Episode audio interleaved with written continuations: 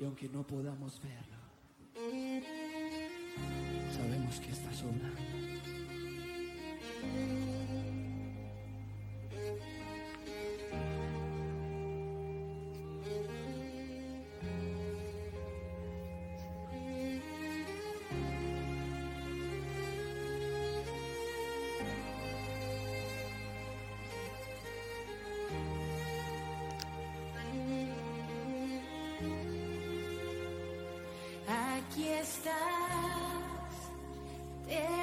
Bienvenidos a esta es tu hora hispano de este su ministerio, Alianzas del Reino, del Bahamas Faith Ministries International. Les habla la pastora Xiomara Cabrera y queremos comenzar como cada viernes enviando un saludo a todos los que nos escuchan en Norteamérica, Centroamérica, Suramérica y el Caribe también en Europa, Asia, África y hasta el último rincón del mundo. De manera especial a todos los que nos escuchan en la bella isla de Cuba y en las hermosas islas Bahamas. Dios les bendiga y haga resplandecer su rostro sobre todos, es nuestro deseo. En el día de hoy queremos estar hablando acerca de una de las armas más poderosas que usa Satanás contra la iglesia y contra el ser humano en general, la tristeza. Es verdad que tenemos que atravesar por diferentes pruebas en este mundo, pero debemos recordar siempre las palabras de Jesús cuando nos dijo, en el mundo tendréis aflicción, pero confiad, yo he vencido al mundo. Juan 16, 33. Vamos a leer rapidito en Juan capítulo 20. El primer día de la semana, María Magdalena fue de mañana siendo aún oscuro al sepulcro y vio quitada la piedra del sepulcro. Entonces corrió y fue a Simón Pedro y al otro discípulo, aquel al que amaba Jesús, y les dijo, se han llevado del sepulcro al Señor y no sabemos dónde le han puesto. Y salieron Pedro y el otro discípulo y fueron al sepulcro. Corrían los dos juntos, pero el otro discípulo corrió más a prisa que Pedro y llegó primero al sepulcro.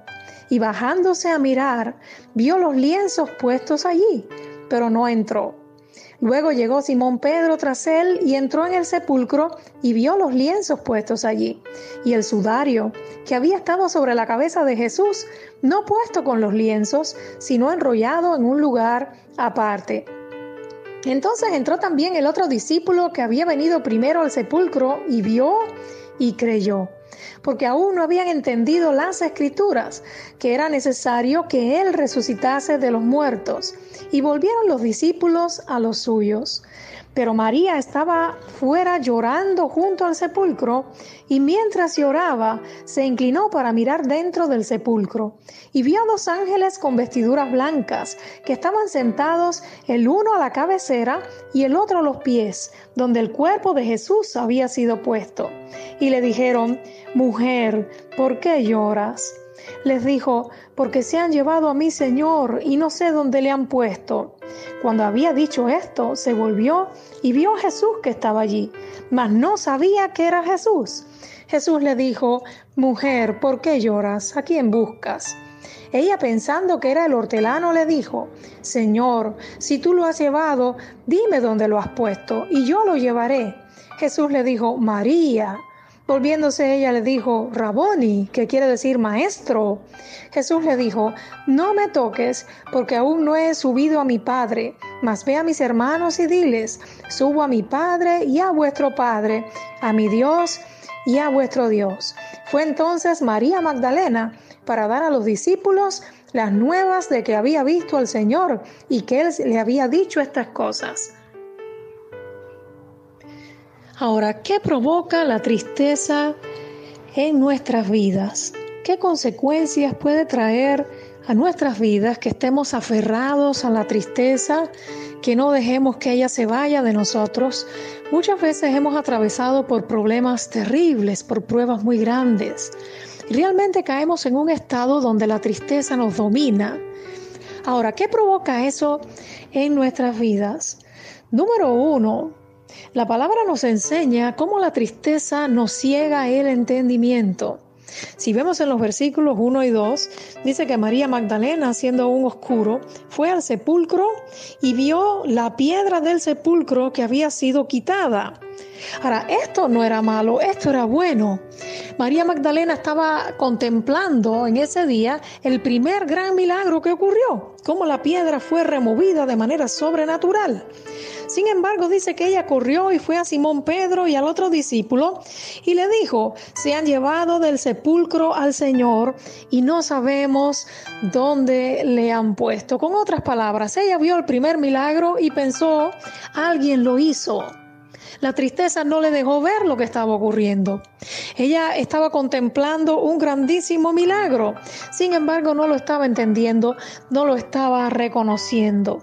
Ahora, número uno, no permitas que la tristeza te ciegue de tal manera que no puedas ver los grandes milagros de Dios para ti. No lo permitas. No sé por lo que estés atravesando, pero cada día es un regalo de Dios. A veces decimos, Señor, muéstrame un milagro. Cada día es un milagro del Señor, es un regalo del Señor para ti. No permitas que la tristeza te ciegue de tal manera que no puedas verlo. Número dos, nos encontramos a Pedro y a Juan corriendo al sepulcro a ver lo que había acontecido. Y dice que bajándose a mirar, dice que vieron los lienzos puestos allí y de tal manera que dice que el sudario que había estado sobre la cabeza de Jesús no estaba puesto con los lienzos, sino enrollado en un lugar aparte. Ahora, una mejor traducción de esto sería que todos los lienzos y el sudario se encontraban intactos, como si el Señor hubiera desaparecido. De manera que el sudario no estaba ni arrugado ni desarreglado, sino que se encontraba la forma que tenía cuando con él se envolvió el cuerpo. La parte superior había caído por el peso de las especias aromáticas y la parte que cubría la cabeza estaba separada del resto por la longitud del cuello. De manera que todos esos lienzos conservaban la forma del cuerpo de Jesús como si hubiera desaparecido literalmente de adentro y todos esos lienzos cayeron por el peso de las especias aromáticas. Estaban contemplando un gran milagro. No era posible que saliera el cuerpo de allí y que estuvieran los lienzos todavía con la forma del cuerpo de Jesús. Era un milagro, era el segundo gran milagro de ese día. Y nos dice la palabra que María no pudo entenderlo, no pudo ni tan siquiera verlo, porque ella se quedó fuera del sepulcro llorando. Ahora escucha bien, la tristeza te paraliza. La tristeza solo te deja ver el objeto de tu dolor, te deja inmóvil, te desploma, junto a aquello que te, te entristece, en este caso el sepulcro. La tristeza no te deja avanzar más allá de eso, la tristeza te derrumba estaba en presencia del segundo gran milagro y no pudo contemplarlo. Nos dice la palabra que Pedro y Juan lo vieron y nos dice más, nos dice que Juan, cuando Juan vio aquello, dice, Juan vio, versículo 8, Juan vio y creyó. ¿Por qué? Porque era un milagro realmente. Que los lienzos tuvieran la forma del cuerpo de Jesús y no estuviera el cuerpo era un milagro lo que estaban contemplando. Sin embargo, María Magdalena no pudo verlo. María Magdalena se había quedado paralizada allá afuera en el sepulcro. Ahora, escucha bien, la tristeza te paraliza. No dejes que la tristeza te paralice. Sigue adelante. Hay mucho más que Dios quiere darte en esta vida. No te detengas, no te rindas. Hay mucho más de Dios para ti. En cierto momento importante de una universidad muy prestigiosa, invitaron a un doctor reconocido a dar un discurso el día de la graduación de los estudiantes. Y todos esperaban que estuviera hablando por más de una hora, pero el doctor cuando subió al púlpito solo dijo tres palabras. Dijo, no se rindan. Y abandonó el, el púlpito. Ahora, la realidad es que todos los que estaban allí, estudiantes y maestros y demás, todos estuvieron aplaudiendo por casi una hora. porque son palabras tremendamente poderosas. ¿Cuántas veces nos quedamos en el camino rendidos? ¿Cuántas veces la tristeza nos paraliza? ¿Cuántas veces los problemas nos dejan ahí tendidos?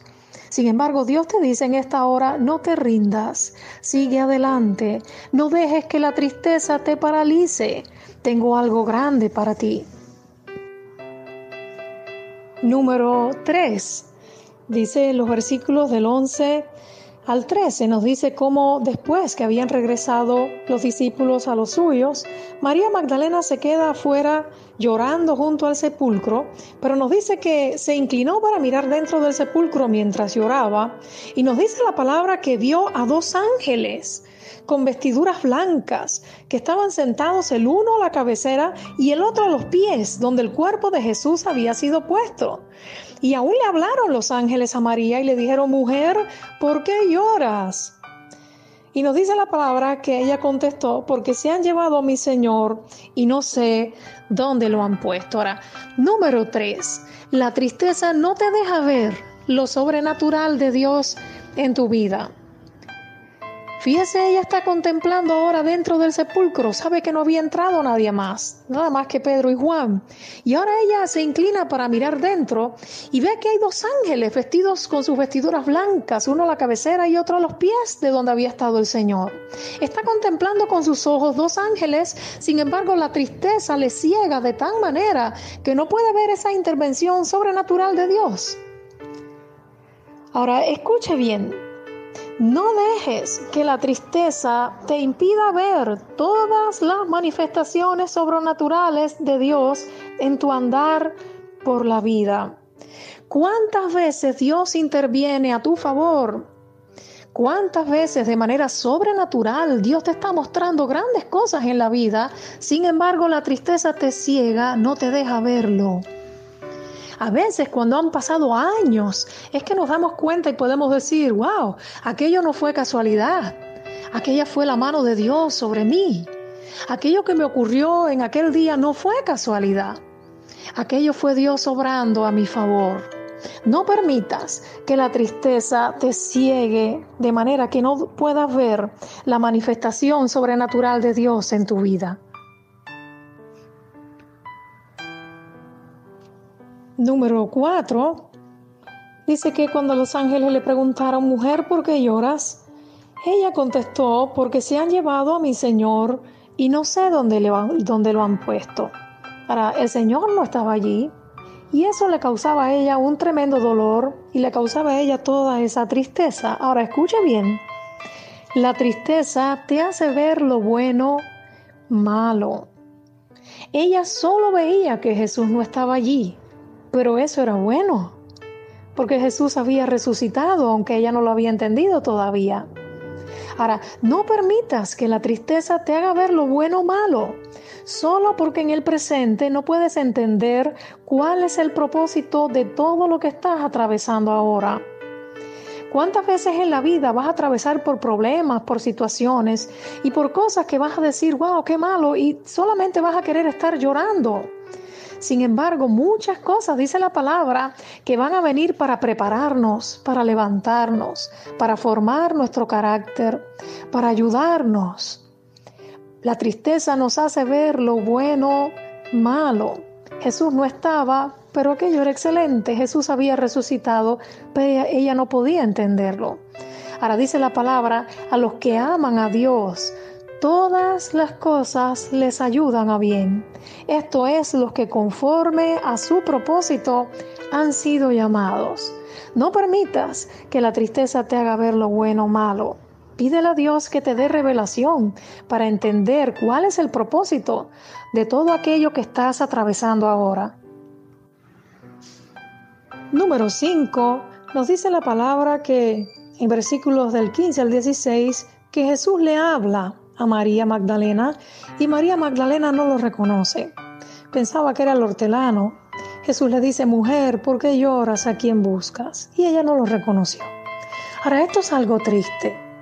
¿Cuántas veces en nuestras vidas estamos tan sumergidos en nuestras tristezas que el mismo Jesús nos está hablando y no podemos reconocerlo? Dice que ella le dijo, Señor, si tú lo has llevado, pensando que era el hortelano, dime dónde lo han puesto y yo lo llevaré. Y entonces Jesús la sacude, de cierta forma le habla, le llama por su nombre, le dice María. Y ella volviéndose le dice, Maestro. Entonces él le da la encomienda de que fuera a sus hermanos a decirle que subía al Dios Padre. Ahora, qué triste, qué triste. No permitas que la tristeza te hunda en el más oscuro abismo Confía en Dios en el momento más oscuro de tu vida y entiende que para Él todo es posible, todo es posible. El mismo Señor le estaba hablando a María Magdalena y ella no lo conocía. Muchas veces Jesús nos está hablando a cada uno de nosotros y nosotros no lo conocemos. La tristeza nos ha cegado, la tristeza nos ha paralizado, la tristeza nos ha impedido ver lo sobrenatural de Dios en nuestras vidas. La tristeza ha hecho que veamos lo que es bueno, lo veamos malo. Y la tristeza no nos ha dejado ver a Jesús. No sé cuál será tu problema en esta hora, tu prueba. Jesús no nos engañó. Jesús nos dijo que en el mundo tendríamos aflicciones. Él no nos engañó. Él nos dijo que una vez que le aceptáramos como Señor y Salvador, ya todas las pruebas pues pasarían ya todas las pruebas, pues ya no vendrían a nuestras vidas. Él dijo que confiáramos en medio de las pruebas, porque Él ha vencido al mundo. Levántate en esta hora, levántate, seca tus lágrimas y pon la mirada en aquel que todo lo puede. Pon la mirada en aquel que es el camino, la verdad y la vida. Aférrate a su palabra, confía en Él para que puedas ver cuán grandes milagros Dios tiene para ti. En esta hora, si no has conocido a Jesús como el Señor y Salvador de tu vida, yo te invito a que hagas esta oración juntamente conmigo. Ahí donde estás, desde lo profundo de tu corazón, dile al Señor, ábrele tu corazón y dile, Señor Jesús, en estos momentos, yo te recibo como mi Señor y Salvador. Y yo te pido que te manifiestes a mi vida, que tú abras mis ojos para que yo pueda verte. Y yo te pido, Señor, que tú perdones todas mis culpas y mis pecados y me limpies con la sangre vertida allí en la cruz del Calvario. Amén. En esta hora Jesús te abraza. En esta hora puedes sentir la confianza de que el Señor está contigo. Como dice la palabra, todo lo puedo en Cristo que me fortalece. No te rindas, levántate, seca tus lágrimas el desierto no constituye un obstáculo si en el corazón de Dios está el deseo de que fluyan las aguas. Dios te bendiga, Dios te guarde. Wow, Pastora Xiomara Cabrera, qué palabra, qué palabra. He estado tomando notas. Y solo me queda pedirle a Dios en el nombre de Jesús que seamos capaces de abrir los ojos al amor de Dios para que la tristeza no nos ciegue que no nos rindamos para que la tristeza no nos paralice, que reaccionemos con sabiduría para que podamos ver la obra sobrenatural de Dios en nuestra vida, que identifiquemos lo bueno aún en circunstancias adversas, que confiemos en Dios para que no nos sintamos desorientados cuando la mano del propio Jesús venga a rescatarnos y venga a ayudarnos y a responder nuestras oraciones. Qué palabra, pastora. Dios la bendiga por esta palabra.